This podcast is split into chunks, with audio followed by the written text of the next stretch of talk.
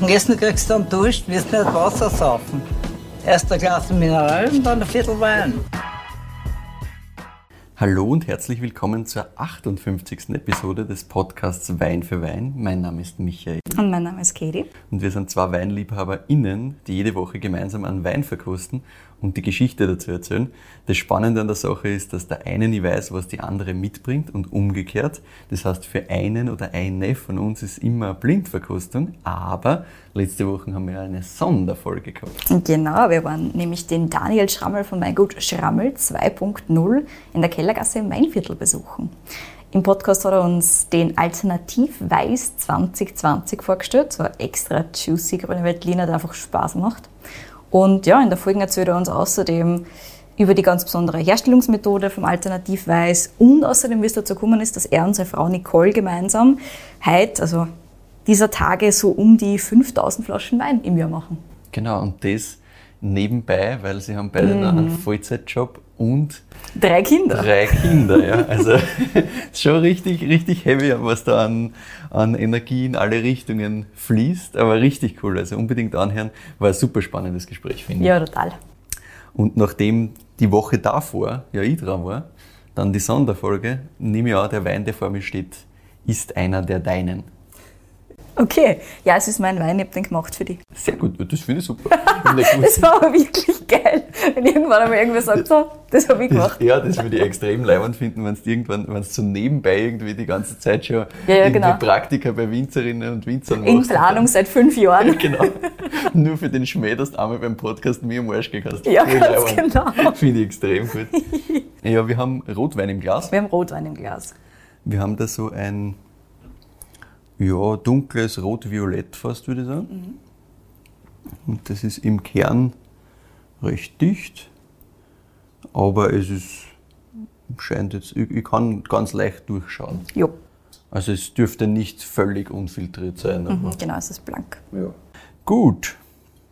Dann schauen wir uns mal an, was da sich im Glas tut. Insgesamt rein vom Schwenken her hat sich das eher noch nicht so schwer angefühlt, aber lassen wir mal die Viskosität hier anschauen.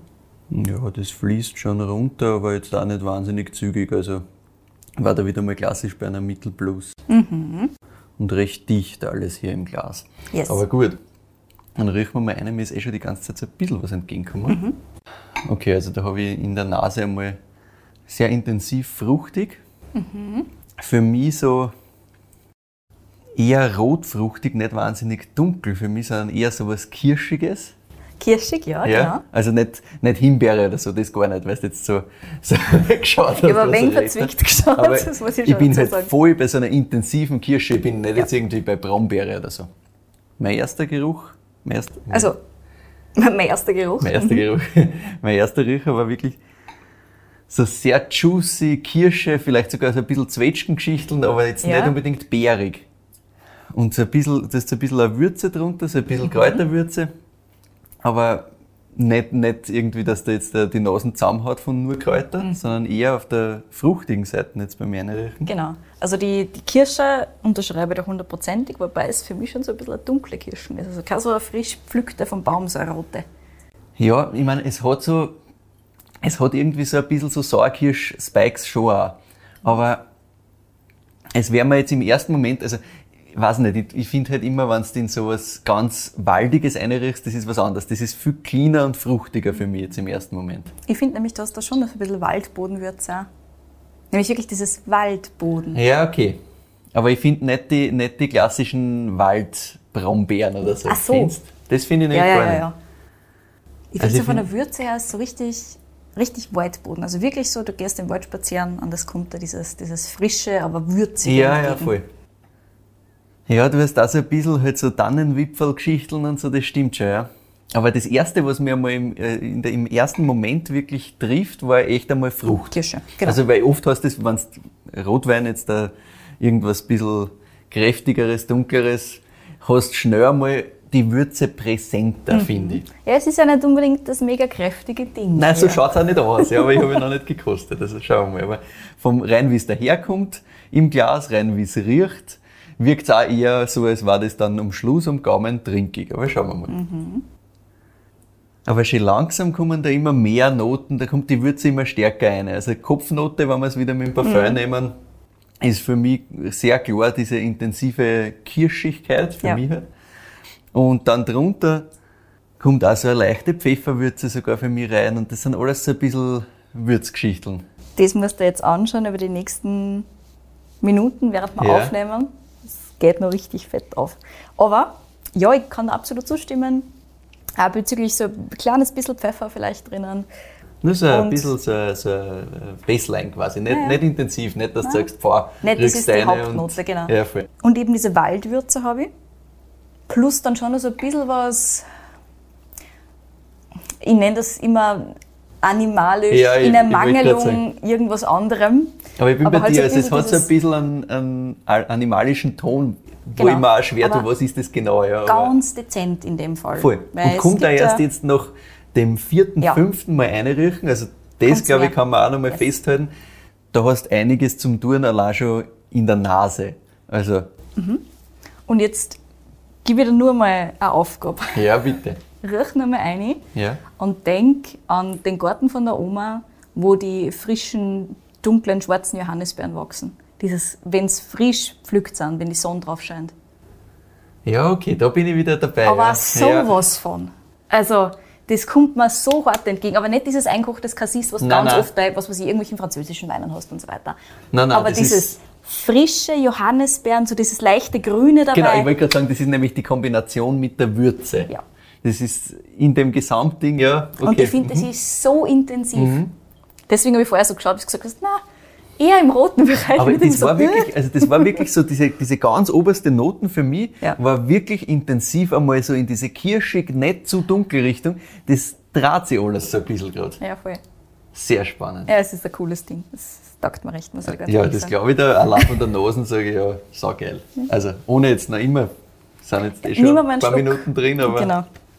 Aber ja, diese, also mir hat diese Cassis-Noten so geflasht. Das war wirklich, als ob ich im Garten stand und halt gerade an diesen Dingern der riecht. ja, und dann hast du eben dieses bisschen animalische, fast ein bisschen ledrige da. Voll. Ich finde, es ist jetzt nicht übermäßig, Aber nicht was weiß ich, tabakig oder sowas in der Richtung. Nein. Das habe ich gar nicht, auch nichts Rauchiges. Es ist schon sehr, sehr, also trotz allem sehr clean. Auch dieses Cassis, dieses Cassis-Thema hilft voll zu diesem, zu diesem sehr cleanen Bild dazu. Ich finde auch, also insgesamt ist das sehr clean und wirkt einmal in der Nase super elegant. Mhm, genau. Finde ich auch geil. Voll. Gut. Ich finde, da ist so ein bisschen ein ähm, Eukalyptuston auch drinnen, so ganz leicht. So was ganz Leichtes, Frisches. Ja, du hast, also mich, mich kitzelt immer bei Eukalyptus halt sofort in der Nase. Und, Und, ich so find, ganz leicht habe ich es, ja, Ja. voll. Aber auch halt erst nicht beim ersten. Gib ihm. Wirklich Genau, also wir haben jetzt mit Zeit und Schwenken. Ja. Genau, das können wir vielleicht noch dazu sagen. Wir haben hier die großen äh, Burgundergläser in dem Fall, weil ich dem halt ordentlich Luft geben will, aber erst im Glas.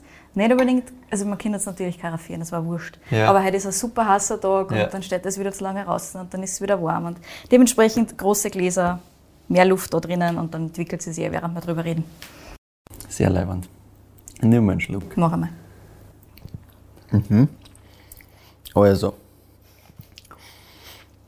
das ist halt einmal sau leibend. Punkt. Bombe. Da muss man mal grundsätzlich, eigentlich müsste man gar nichts mehr dazu sagen, ist einfach so geil. Folge abgeschlossen, danke, Sind ciao. wir schon fertig. Ja, stell die Flaschen her und passt eh. ähm, Nimm ja so, also kannst du wieder gehen. So wurscht. Bleibst einfach einmal da mit der Flaschen. Gut. Nein, Spaß ohne. Also das ist einmal leiwand. Ich finde, du hast, und jetzt habe ich schon so viel geredet, dass, das, dass sich das schon weit entwickelt hat. Und immer noch, finde ich, ist diese Fruchtnoten präsent. Also das zieht sich für mich relativ weit nachher, aber halt mitgepaart mit dieser schönen Würze. Und ich finde, gerade am Gaumen kommt die Holzwürze raus. Ja. Hast in der Nase gar nicht. Oder halt wenig, finde ich, dezenter. Ich finde, das ist eher so, dass es- Waldboden ja. als jetzt so, Holz ins Gesicht. ist. Genau. Aber ich finde am Gaumen, also spürst, spürst einfach generell den Holzeinfluss so ein bisschen. Das macht das Ganze ein bisschen runder. Es ist jetzt nicht überschmelzig oder sowas in der Richtung. Das muss man Nein, aber du sagen. merkst Also einfach- Ein bisschen, Das Ganze ist, obwohl Körper okay, nicht komplett brat, Genau. ist es trotzdem sehr rund insgesamt. Sehr samtig. Du spürst hinten noch, Tannin ist schon da, aber samtig, wie du gerade geht gesagt hast. wunderschön aus. Ja. Und ich finde eben, am Anfang kommt das schön fruchtig daher, das zieht so hinten nachher. Aber da bin ich fast eher bei diesem, mit, in der Kombination mit der Würze, bin ich fast eher bei sowas Preiselbeerigen auch vollgas. Spannend. Aha. Für mich jetzt auch. Ich finde, dieses Cassis-Ding, genau, dieses Cassis-Ding zieht sich auch voll durch. Das kommt am Anfang auch, finde ich, sehr intensiv her. Und dann gemeinsam mit dieser Würze habe ich hinten auch, auch so ein bisschen eben eher Preiselbeer, aber schön, alles sehr, sehr elegant. Säure ja präsent. Säure ist, ist sehr präsent, ja. Ist auch super, weil das zieht das Ganze hinten Yes. Durch, das zieht schön zusammen, das macht das richtig trinkig. Das ist auch die Temperatur jetzt da sehr okay, finde ich. Ja. Also, das ist jetzt, das darf auch, glaube ich, nicht zu warm sein fast. Das ist angenehm so, finde ich. Also, gerade an so einem heißen Tag. Super sauber. Aber ich finde wirklich hinten noch ist das so saftig noch Mega. immer. Das ist das, was ich gemeint habe, dass diese Frucht so da bleibt. Das Ja. bleibt so saftig hinten nach, das ist so geil. Und es rinnt da wirklich halt alles am Gaumen zusammen. Yes. Okay. Aber was ist das? Das überlasse ich wieder dir. Ich, war- ich habe mir einen Schmäh von dir abgeschaut letzte Woche. Du hast gesagt, wow, die vorige Woche war eh so gut, da brauche ich jetzt nichts kennen. Schönen Grüß vom Grünwürtliner. Kannst du mit deinen Welschriesling einpacken. Entsprechend muss ich jetzt nichts kennen. Also was magst du sowas? Es ist super juicy. Und Das ist vom, von der Tanninstruktur her geht sich das für mich für Blaufränkisch nicht aus. Obwohl es so ein bisschen halt Waldbodengeschichten hat und so eine Würze hat. Zweigelt kann man nicht vorstellen. Wenn das Zweigelt ist, ist es saugeil. St. Laurent. Hm, weiß nicht, sind wir überhaupt in Österreich? Fangen wir mal so Wir an. sind in Österreich. Schon, ja. Hm. Aber woher kommt dieser ganze Cassis-Ton und dieses so intensiv saftige? Aber ist reinsortig. Das ist reinsortig. So ein Mysterium, gell? Ja, ist schon ein Mysterium? Ja, mit, das, mit dieser Saftigkeit, das, das kann ich nicht zuordnen. Was geht sich da aus? Ich kann es dir erzählen. Ja, erzähl mir's. Ich werde jetzt noch nicht ganz genau sagen, welchen Wein wir da haben, aber ich kann dir zumindest die Rebsorte Bitte, schon ja. mal vorab verraten, und zwar Blaufränkisch. Wirklich? Das geht sich aus? Das geht okay. sich aus.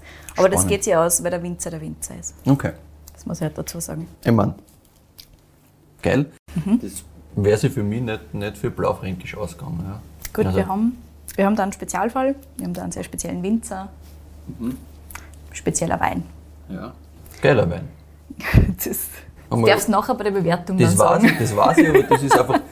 Ich finde das schön, wenn, wenn sowas daherkommt, was halt einfach von hinten bis vorn stimmig ist, auch wenn ich Ja. überhaupt nicht, also ich hätte das wirklich nicht als Blaufränkisch eingestuft, weil ich gesagt hätte, dafür fällt mir einfach erstens Tannin, dafür fällt mir das Ganze, dass das doch ein bisschen mehr Körper hat und ein bisschen mehr Wucht hat. Mhm. Dafür ist das viel zu saftig, viel zu Elegant. trinkig, elegant, ja. Wow. Okay, na leibend. Aber bitte. Yes, also du darfst dann nachher nochmal bewerten. Das werde ich gerne nochmal lassen. Ja, ja. Aber jetzt, lieber Michi, jetzt folgen wir mal am Winzer auf einem Weg, der sicher nicht immer einfach war. Mhm. Die Weine, die auf dem Weg entstanden sind, sind allerdings absoluter Wahnsinn und suchen wirklich ihresgleichen, meiner Meinung nach. Case in Point, dieser hier da. Mhm. Wir starten dort, wofür viel Österreicher früher die Welt aufgehört hat, im Südburgenland. Und zwar ein paar Kilometer weg vom Eisernen Vorhang.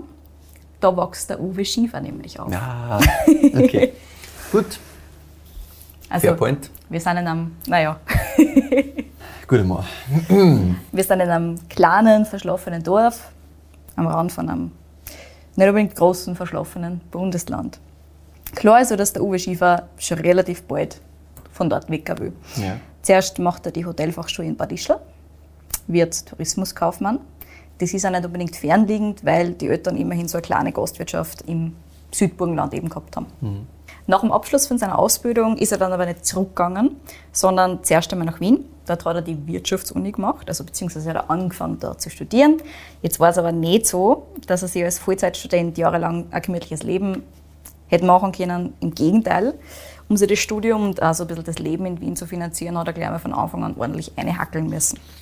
Und zwar so sehr, dass das Studium dann irgendwann einmal links liegen geblieben ist. Und so richtig interessiert hat es ihn, wie er gesagt hat, damals eher nicht wirklich. Also es war jetzt nicht das große Begehren, dass er das fix fertig macht und Okay. dementsprechend war die Sache halt irgendwann einmal erledigt. Was ihn allerdings immer schon interessiert hat, das war gutes Essen und auch Wein. Im Südburgenland waren ein paar so Schulfreunde halt Winzersöhne. Mhm, also da klar. waren so ein bisschen die ersten Berührungspunkte da. In der Familie hat es aber kein Weingut gegeben. Mhm. Und ja, diese Berührungspunkte, die du halt als Teenager hast, das ist halt, ja geil, da gibt es Wein und der ist gratis, cool. Ja, na sicher. Aber es war halt nicht das fernste Thema quasi. Also zumindest in der Gegend hat es was gegeben. Du kennst das gewissermaßen also ein bisschen. Ja. Jetzt ist es so, dass es erst richtig spannend worden ist für ihn, dieses Thema Wein, als er als Kölner in einem Lokal gelandet ist, das du jetzt gerade kennengelernt hast. Steirereck, Das? Steirereck, ja, ganz genau. Und zwar unter dem damals heute noch relativ berühmten Sommelier Adi Schmidt. Das war so einer Ja. der Sommeliers in ganz Österreich.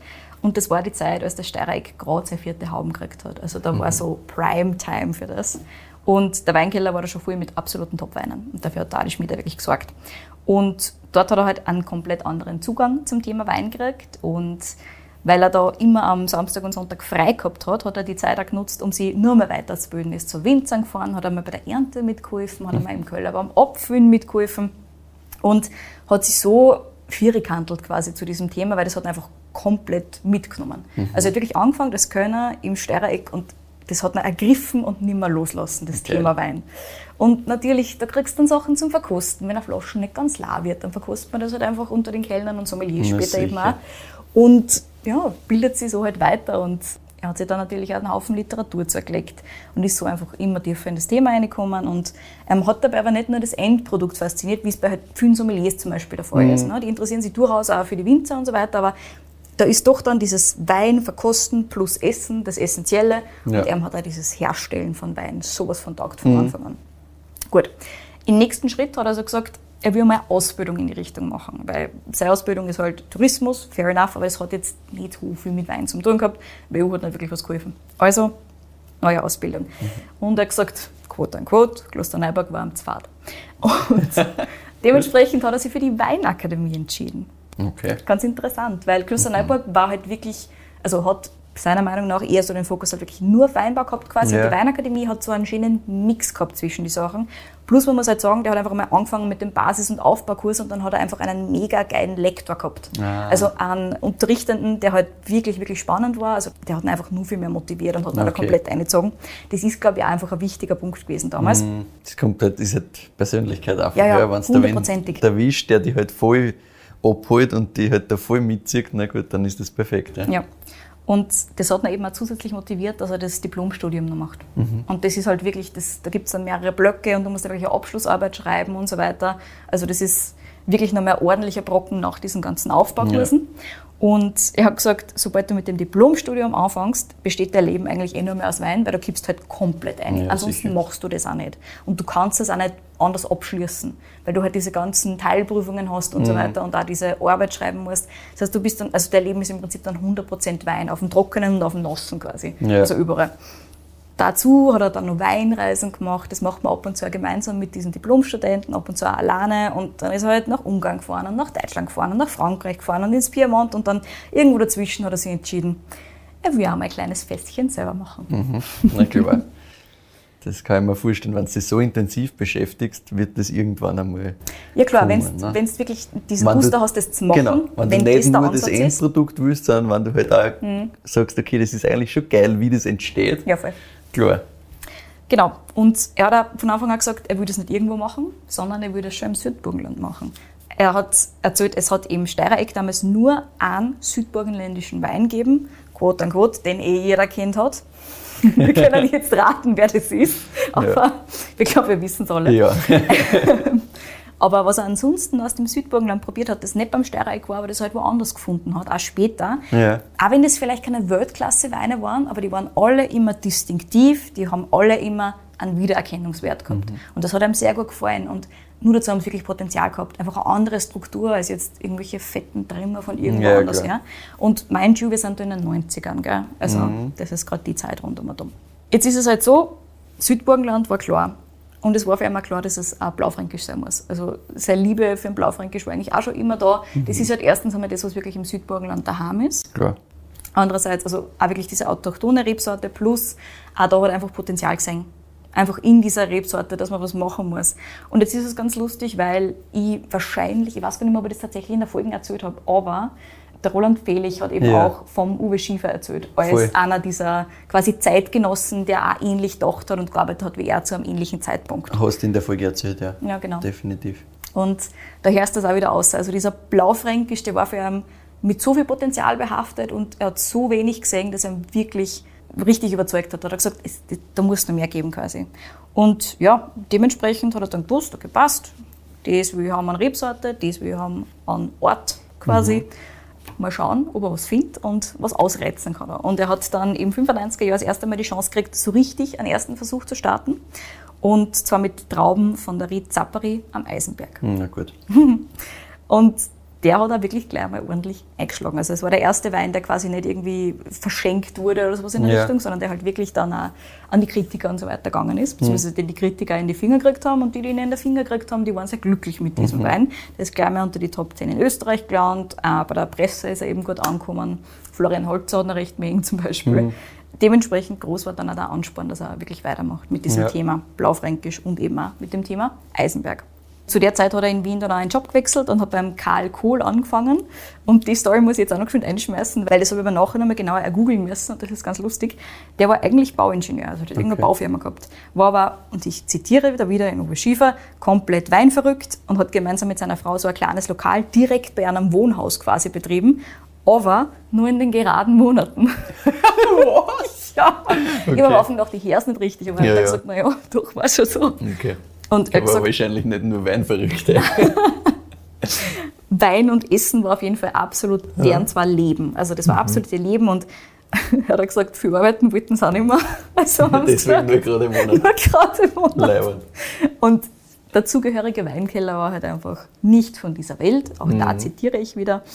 Und es ist ganz lustig, weil das Lokal ähm, zu dem Zeitpunkt, wo der Uwe Schiefer da gerade hingewechselt hat, hat dann eben auch gleich mal die goldene Butelle gekriegt als Auszeichnung. Das ist von Österreich Wein. Und zwar für die Auswahl der glasweise ausgeschenkten Weine. Das war zu der Zeit anscheinend relativ ungewöhnlich, dass du viel Weine glasweise ausschenkst Ah ja, oder mhm. generell Weine recht glasweise ausschenkst. Und das war anscheinend ein großes Ding. Und es hat damals halt auch noch kein Caravin oder sowas in der Richtung gegeben, muss man halt auch bedenken. Voll. Ja, und dementsprechend haben die dann gleich mal so Auszeichnungen gekriegt für eben Wein oder glasweise ausgeschenkte Weine. Und ja, das hat ihn eben dann nur mehr ordentlich gepusht, weil er dann nur mehr andere Weine kennengelernt hat als beim Stereik. Ja. Und das heißt natürlich auch was. Also ich- ich glaube nicht, dass dieses Lokal da noch gibt, aber es war sicher Das nicht war unspannend. Auf jeden Fall hat der Uwe Schiefer jetzt also mehr Zeit für seine eigenen Weine und hat er gleich mal den ersten Weingarten im Eisenberg tatsächlich selber gepachtet, hat dort, und auch da zitiere ich wieder, einen Pensionisten angewatscht, der ihm eigentlich so ein bisschen helfen sollte, aber der war leider nicht unbedingt zuverlässig. Und die nächste Ernte war dementsprechend so gut wie hin. Ups. Ja, es ist schon. Die Anfangsgeschichte ist relativ ja. da. Und der Uwe hat aber gesagt, das hat mich auch nur mehr weiter angespornt und er hat auch so ein bisschen in diesem Beschluss gefestigt, dass er jetzt endlich obi in Südburgenland fix geht. Ja. Und nicht in Wien bleibt und pendelt. das Weil er gesagt, das war ja. absolutes Chaos und teilweise ist er halt einfach ins Bett gegangen um Mitternacht und ist um 5 Uhr aufgestanden, ist zum Wein gefahren, ist wieder zurückgefahren, ist wieder Ja. schlafen gegangen und so weiter und so fort. Und das war halt, das war irre. Und dementsprechend hat er dann Silvester 97 entschieden, Wien den Rücken zu kehren und ein paar Monate später hat er dann auch die Gastwirtschaft von den Eltern übernommen. Und die sind dann einfach in Pension gegangen. Parallel hat er sich dann eben in so einem kleinen Bauernhaus mit Stadel das Weingut aufgebaut.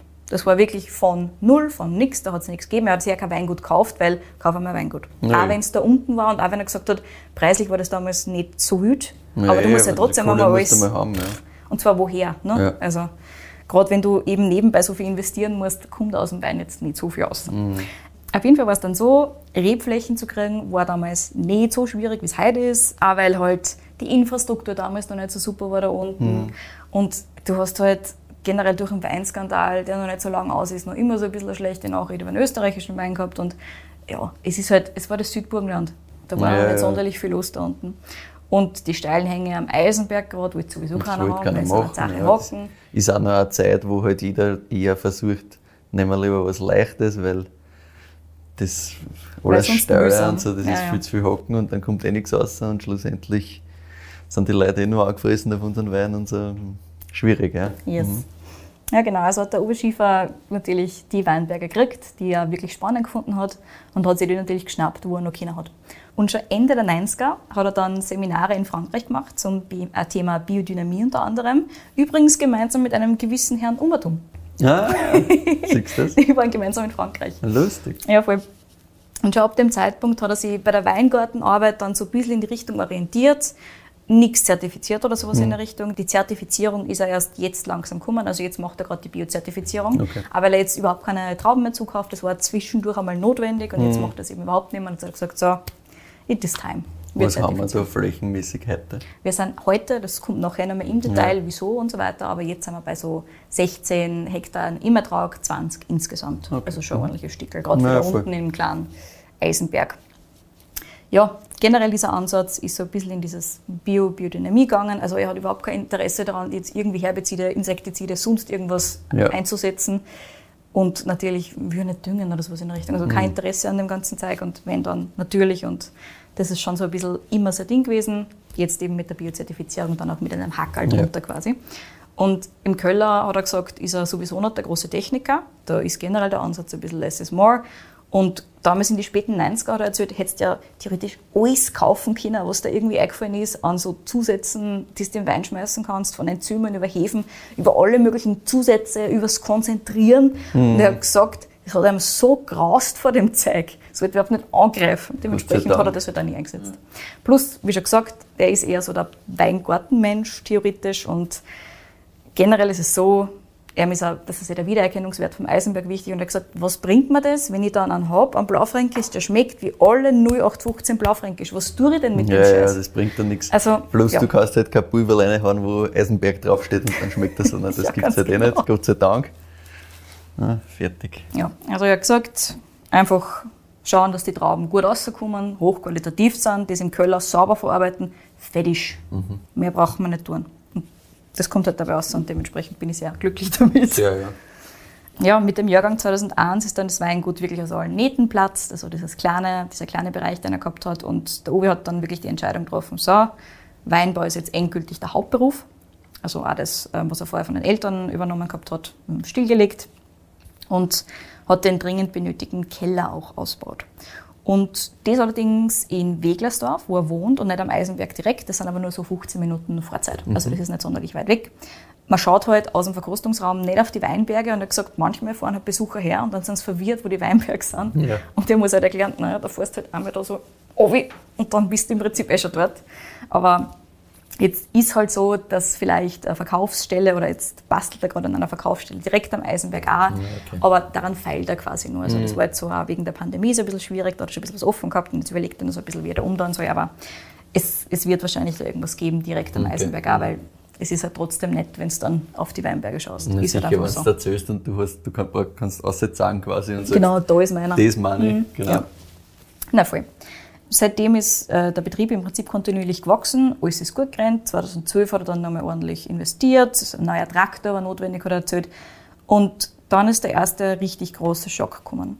Mhm. 2013 hat es eine Nullernte gegeben. Die Hagelschutzversicherung hat freiwillig einen Ausfall von 96 Prozent geschätzt. Das passiert ganz selten. Mhm. Im Normalfall wird da immer viel weiter drunter geschätzt. Ja. Und in dem Fall war es halt wirklich, da war halt nichts mehr da. Und er hat gemeint, eigentlich waren es 150 Prozent, weil halt immerhin teilweise das Rebholz von dem ganz Orgenhagel so stark zerstört war, mhm. dass halt einfach die Folgejahrgänge auch betroffen waren. Also du hast quasi auf Jahre hinweg da Probleme dann damit. Ja, und das war 2013. Und jetzt wissen wir natürlich, was darauf folgt. Der berüchtigte 2014er mhm. Jahrgang, der halt einfach tödlich war für im Prinzip alle Winzerinnen und Winzer, die Rotwein in Österreich gemacht haben und eigentlich für die anderen auch so ein mhm. bisschen. Und damit kommen wir mal zu unserem Wein. Das, das ist, ist der Blaufränkisch Rezapari 2014. Okay. Das ist halt so stark, ja. Yes, so ist es. Und das zeigt so ein bisschen auch, was die 2014er Jahrgänge Kennen. heute kennen, mhm. nach ein paar Jahren, wo sie sich beruhigt haben, wo sie sich eingegroovt haben, quasi in, einerseits im Fass und andererseits in der Flasche. Mhm. Und das finde ich schwer beeindruckend. Und gerade nach so einem super harten Jahr, dann 2014 das Aussatzzahn, und das war wirklich ein Aussatzzahn. Es ist nämlich so, der Uwe Schiefer hat Andri Zappari damals so 3,2 Hektar gehabt. Der war einer der größten ähm, Pächter quasi dort ja. insgesamt an Fläche. Und das ist wirklich eine ganze Menge. Ganz kurz ein paar Worte zur Lage vielleicht, Ja, bevor ich bitte. da erzähle, wie dann dieser 214er da passiert ist, Ja. unter Anführungszeichen. Sapari ist südwestlich ausgerichtet, Toplage direkt am Eisenberg Ja. drauf quasi, circa 400 Meter Seehöhe, also hoch für das Burgenland, Mhm. nicht ganz hoch, aber doch höher gelegen. Und die Rebstöcke, die stehen auf dem Untergrund aus Schiefer und Quarz und sind so um die 50 Jahre alt. Und Schiefer und Quarz prägen diesen Wein halt auch Ja. extrem. Das ist also ein bisschen, was du da spürst. Und ja, in dem nassen, kalten, grauslichen Jahr 2014 hat er dann nur ein einziges 3000 Liter Fass nach mehrmaliger Selektion rausholen können aus diesen 3,2 Hektar. Das ist nichts, das, ist sind wirklich gar 4000 nichts. Flaschen auf 3,2 Hektar. Allem Das ist nicht ein Hektar, wo das schon Ah, wenig war. yes. 3,2. Ja, genau. Also, Okay. Er, er hat auch erzählt, es war, also generell musste man selektieren beim Ernten. Und dann bei der Ernte selber haben sie die Beeren nochmal alle vorsichtig auf einen Sortiertisch gelegt und wirklich nur die ausgesucht, die halt nicht beschädigt waren, wo nichts Mhm. drauf war. Kein kaputtes Material. Und so viel Arbeit für diese 4000 Flaschen von 3,2 Hektar. Also das ist schon komplett irre. Das ist irre. Ja. Mhm. Aber dieser Qualitätsgedanke ist ihm halt einfach super essentiell. Also er hätte niemals verantworten können, dass er da jetzt einen Scheißwein produziert. Er produziert lieber gar keinen, bevor er einen Kackwein macht. Ja. Und das Finde merkst du halt auch da ganz eindeutig. Also das ist wirklich Ja. Case in Point hier. Ja. Und er hat gesagt, der Wein hat schon sehr viel Feingefühl braucht, einerseits beim Ernten, aber auch später, und auch sehr viel Geduld. Und das ist ein ganz wichtiger Punkt. Der Sapari gehört zu einer von seinen Top-Einzellagen und zu Beginn hat ihm der aber wirklich jetzt Sorgen bereitet. Im Fass ist er dann über Zeit allerdings immer ruhiger geworden, immer besser geworden, hat ihm immer besser gefallen. Der war so ungefähr drei Jahre im großen Holz, wahrscheinlich sogar ein bisschen länger. Also generell sind die Saparis im Normalfall so um die drei Jahre, es kommt ein bisschen drauf an. Der da war eher noch ein bisschen länger drinnen, aber er hat auf jeden Fall braucht. Er hat Jahre braucht, bis das halbwegs passt hat. Und er hat dann auch die Flaschen noch zurückgehalten. Also die sind jetzt noch nicht so lang im Verkauf tatsächlich. Einfach weil der dann auch Flaschenreife noch mal braucht hat. Also der war einfach noch nicht so weit, dass du irgendwas mit dem machen hast können. Und das ist bei ganz vielen 2014ern so. Und ich habe vor nicht allzu langer Zeit, an 2014er Wachter Wiesler gehabt. Eis, ich glaube Eisenberg. Na, Weinberg. Ah, Einzellage Weinberg, genau. Und der war da super, super, super spannend. Und auch da hat man mir erzählt, dass es eben vor drei, vier Jahren noch nicht wirklich trinkbar war. Dass das einfach noch nicht machen als können. Und dass die jetzt eben erst alle werden. Ja, also ich will den, den 14er Neckenmarkt vom Moritz. der wird mit Moritz. Sicherheit sehr spannend. Der war saugeil, ja. Ja. Den, hab ich, den, den haben wir getrunken damals Ah im ja, Urlaub. stimmt, das war das. Und der war, auch, der war auch super saftig und sau, sau geil. Mhm. Und das aber Also- nach acht Jahren. Ja, Das super frisch. Also, das schätzt ja auch da jetzt überhaupt Nein, nicht. natürlich ne? nicht, aber das also ist halt ein Sonderfall. Mhm. Leben. Ja. Der Uwe hat schon gesagt, der Sapari 2014 ist schon ein typischer Uwe Schieferwein, weil er halt schon die Charakteristiken hat. Er ist aber doch nicht mehr ganz speziell, weil er halt schon geprägt vom Jahrgang. ja, Ich finde das halt mega geil. Also, ich finde es auch er hat ja gesagt, wahrscheinlich nicht was für jeden, aber Spitzen drum. Also, den, ich finde das einfach nur leibend. Ich tue mir auch Schwarmer vor zum Stellen, dass das irgendwer nicht leibend finden kann, aber gut. ich finde es halt, wenn ich sowas so geil finde, dann gehe ich einfach davon aus, dass das jeder leibend finden muss. Weil, Verständlicherweise. ich mein, Gut, bevor ich dir jetzt die Geschichte vom Uwe Schiefer Ja. weiter erzähle, brauche ich nur deine Weinbewertung, weil wir jetzt ein bisschen über den Wein gesprochen haben.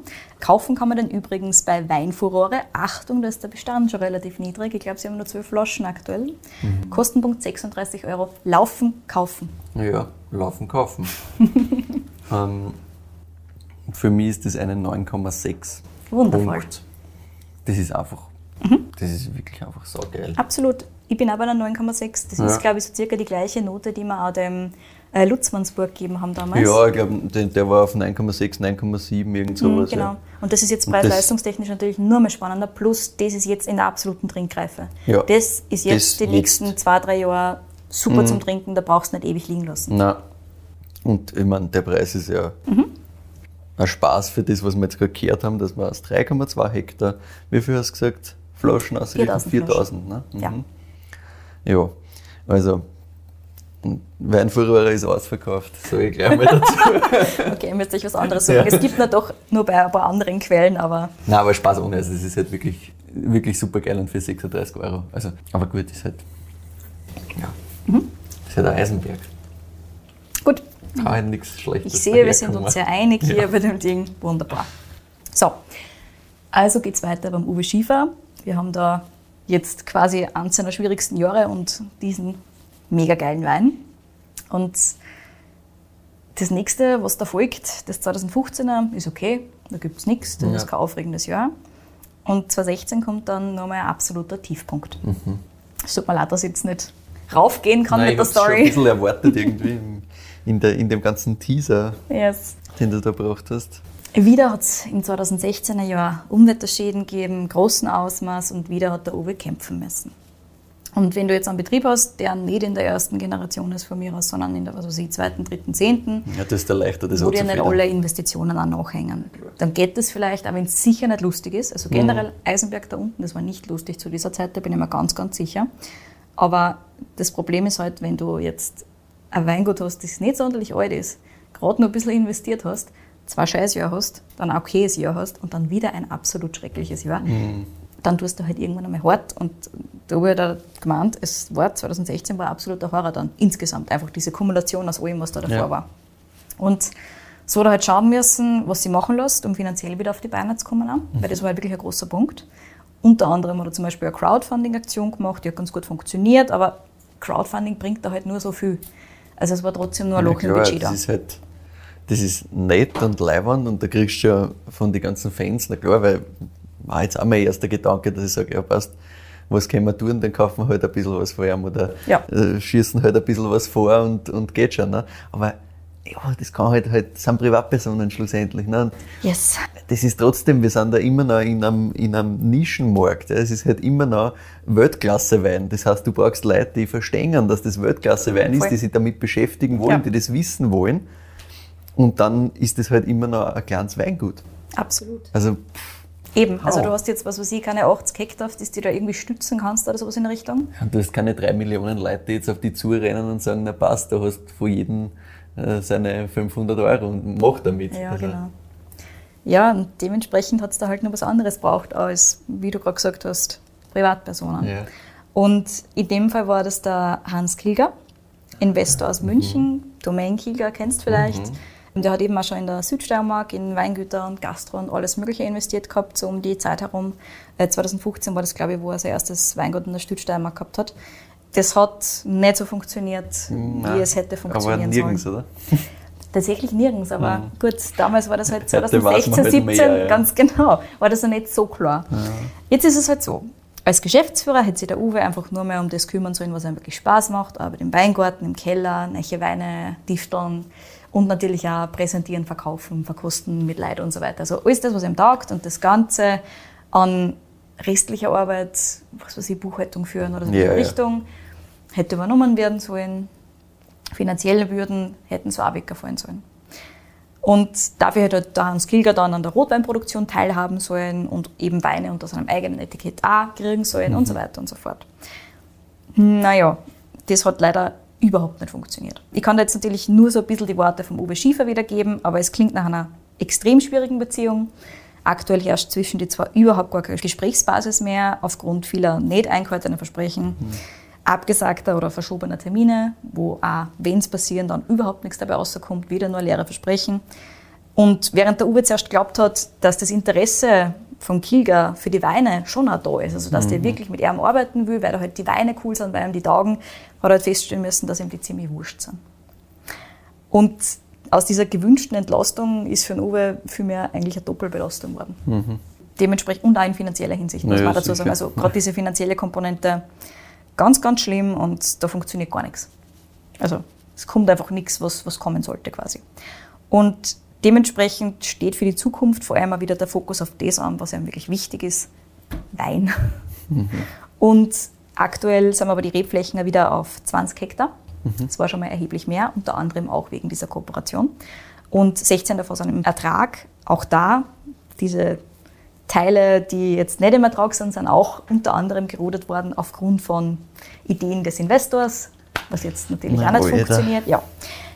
Größer will er auf jeden Fall jetzt nicht werden. Auch diese, er hat gesagt, er weiß nicht, ob er jemals wieder diese 20 machen will, weil 16 sind eh ordentlich und sind eh groß und es ist sowieso gar nicht so leicht, auch wirklich an Arbeitskräfte zu kommen, mit denen du wirklich so arbeiten kannst, gerade wenn du halt finanziell auch Schwierigkeiten hast. Also sagen wir mal so, einfach ist es nicht, Nein. Aber das ist halt, ja, Vertrauen wahrscheinlich auch einigermaßen beschädigt, Ja, so hundertprozentig, grundsätzlich, ganz genau. logischerweise, wenn du da so einfahrst. Aber das ist halt jetzt was, wo er einfach durchpowert quasi. Mhm. Weil er sagt, Wein machen ist trotzdem also, das ist einfach hundertprozentig seins, das will er nach wie vor machen. Da gibt es da gibt's kein Außen um quasi. Das ist seine Liebe, Ja. das ist seine Leidenschaft. Nein. Ja, das war ganz, ganz schrecklich, wenn er das nicht weitermachen würde. Ich meine, schau das auch. Ding an. Also, So ist es. Es ist ja so, der Uwe hat jetzt immer wieder Projekte zwischendurch anderswo gehabt und immer wieder neue Sachen gemacht. Das ist also einer, der, der kann schwer still sitzen, der macht immer neue Sachen oder bastelt irgendwas. Unter anderem zum Beispiel in Ungarn oder auch in Lutzmannsburg hat er zum Beispiel Rebflächen gehabt. Und heute merkt man aber schon ganz eindeutig, und er sagt da wirklich selber, Fokus doch wieder eher auf Südburgenland und auf dem Eisenberg legen, weil das ist wirklich, da ist das, was, was ihm am allermeisten taugt. Und die wichtigsten Rebsorten sind für ihn auch und bleiben auch wirklich Blaufränkisch und auch der Welschriesling im Übrigen. Da gibt es übrigens auch einen, also weißer Schiefer, spitzenmäßig, kostet 12 Euro, schnappt's noch. Geil, macht viel Spaß. Und ja, er will einfach bei seiner Stilistik jetzt bleiben und schauen, dass er das ganze, das ganze Investorenthema jetzt hinter sich bekommt. Das wird noch hart, das ist ganz klar. ja, weil das, also, das klärst du ja auch nicht so von einem Tag auf den anderen. Weil Absolut nicht. Nein. Also, das wird jetzt auch rechtlich schwierig. Ist ja, auch so. Das glaube ich. Hört man überall, wie gesagt. Ja, der, genau. der, der Name ist ja doch einer, den man kennt, dieses Investors. Yes. Der ist daher überall ein bisschen herumgeflogen und von allen Seiten hört man halt Schwierig bis unmöglich. Mhm. Ja, eher zweiteres. Ähm, und ich denke mir halt, ja, wenn du so ein, in dieser Notlage quasi, wo du selber Kohle brauchst, Mhm. und dann kommt da wer daher, der erzählt dir da mehr oder weniger das Geld vom Ei. Wein voll super, Ja, ja. ich darf voll gerne was gemeinsam machen. Schau, ich habe vor einem Jahr da gerade was aufgebaut, ist das nicht super? Mhm. Vor allem dann sagst du halt schnell wahrscheinlich auch zu Sachen, ja passt, machen wir und vertraust halt einmal grundsätzlich. weil Wird schon denkst, passen. Endlich Ja. kommt da die Chance, die ich brauche, weil jetzt ist eh schon scheiße gekriegt. Ja, genau. Das heißt, das Rechtliche wird halt wahrscheinlich auch nicht alles so ausdefiniert sein, wie es halt wahrscheinlich gescheiter war. sondern Nein, ich glaube, also der Vertrag ist gar nicht so schlecht, wenn man ein bisschen darüber diskutiert, Ja. eben auch, was er für Rechte hat als Geschäftsführer und so weiter. Und da hat er doch einiges an, an Rechten und Okay. Mhm. Möglichkeiten, was zumindest den Wein angeht. Also auch sein Name ist sein Name und so weiter. Damit Ja, hat er gut. überhaupt nichts zu tun, der Kilger, aber er hat trotzdem gesagt, es hat ihm halt in jeder Hinsicht beschädigt. Also auch bezüglich Händlerinnen und Händlern das zum Beispiel. sofort, ja. Und das ist halt einfach, und da kann er halt einfach nichts dafür. Ja, und das ist halt einfach extrem hart. Aber ja, da, er ist ja ein Kämpfer. Also der kämpft sich da jetzt durch und macht weiter seine geilen Weine. Und es ist zwar extrem hart, aber ja, man muss ihm hoch anrechnen, dass er sich da einfach nicht unterkriegen lässt und einfach sagt, Das stimmt, ja. machen wir schon. da muss man halt unterstützen, wo man kann, indem Genau. man halt das Zeug kauft. So ist es. Und das kann ich halt auch wirklich nur empfehlen. Also man muss auch wieder dazu sagen, Uwe Schiefer, Weine vom Einstieg an sind die super. Blaufränkisch Einsteiger, spitzenmäßig. Genauso wie schon gesagt, dieser Welsh Riesling, weißer Schiefer, kostet 12 Euro, Spitzentrum. Er macht übrigens alle seine Weine ausschließlich in Holzfässern. Hat er gesagt, was anderes interessiert er jetzt nicht wirklich, beziehungsweise er hat vor nicht allzu langer Zeit einen Top-Wein quasi in drei verschiedenen Varianten probieren dürfen, weil er halt bei Bekannten besuchen war in Frankreich Ja. und hat einmal einen gehabt aus einem Stahltank, also in einem Stahltank ausbaut, dann einmal in einem Betonei ausbaut und dann einmal in einem großen gebrauchten Holzfass ausbaut und er hat gesagt, es war ganz eindeutig Holzfass und nichts anderes und das war top, top Weingut Frankreichs. Also dementsprechend, ja, Ja gut, wenn du das so nebeneinander verkost quasi, die Chance hast und dann für die persönlich ganz klar sagst, nur der Dritte quasi. Ja, ganz genau. Also Ja, das ist einfach sein. Er die hat gesagt, alle anderen können machen, was sie wollen. Ich wünsche ihnen viel Spaß dabei, sicher auch was Cooles dabei, aber das ist sein Ding quasi. Ja. So ist eben auch der Welschriesling in einem großen gebrauchten Holzfass ausbaut. Auch das, das gibt einem einfach richtig viel und das ist halt super cool. Das glaube ich. Klingt richtig gut. Welschriesling mit Anspruch ist immer leibend.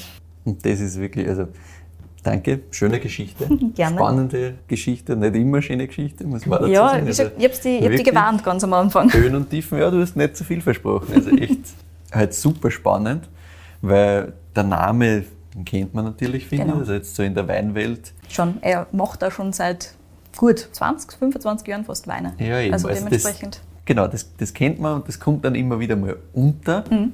Ich habe ja irgendwas daheim liegen. Irgendwas Rotes. kann nicht schlecht sein. Ähm, ich bin aber noch nicht dazu gekommen, dass ich es verkostet habe, das irgendwann einmal mitgenommen, weil halt eben Name kennt man, passt und Ja. kann man irgendwo mal mitnehmen, geht schon.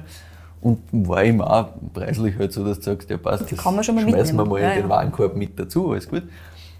Aber die Geschichte dahinter natürlich keine Ahnung und gerade so detailliert, absolut nicht. Mhm. Super spannend, finde ich echt cool und super geiler Wein, den man ja offensichtlich noch kaufen kann, von dem her werden wir das tun. Weil Da wird jetzt eine Bestellung rausgehen. Sehr gut.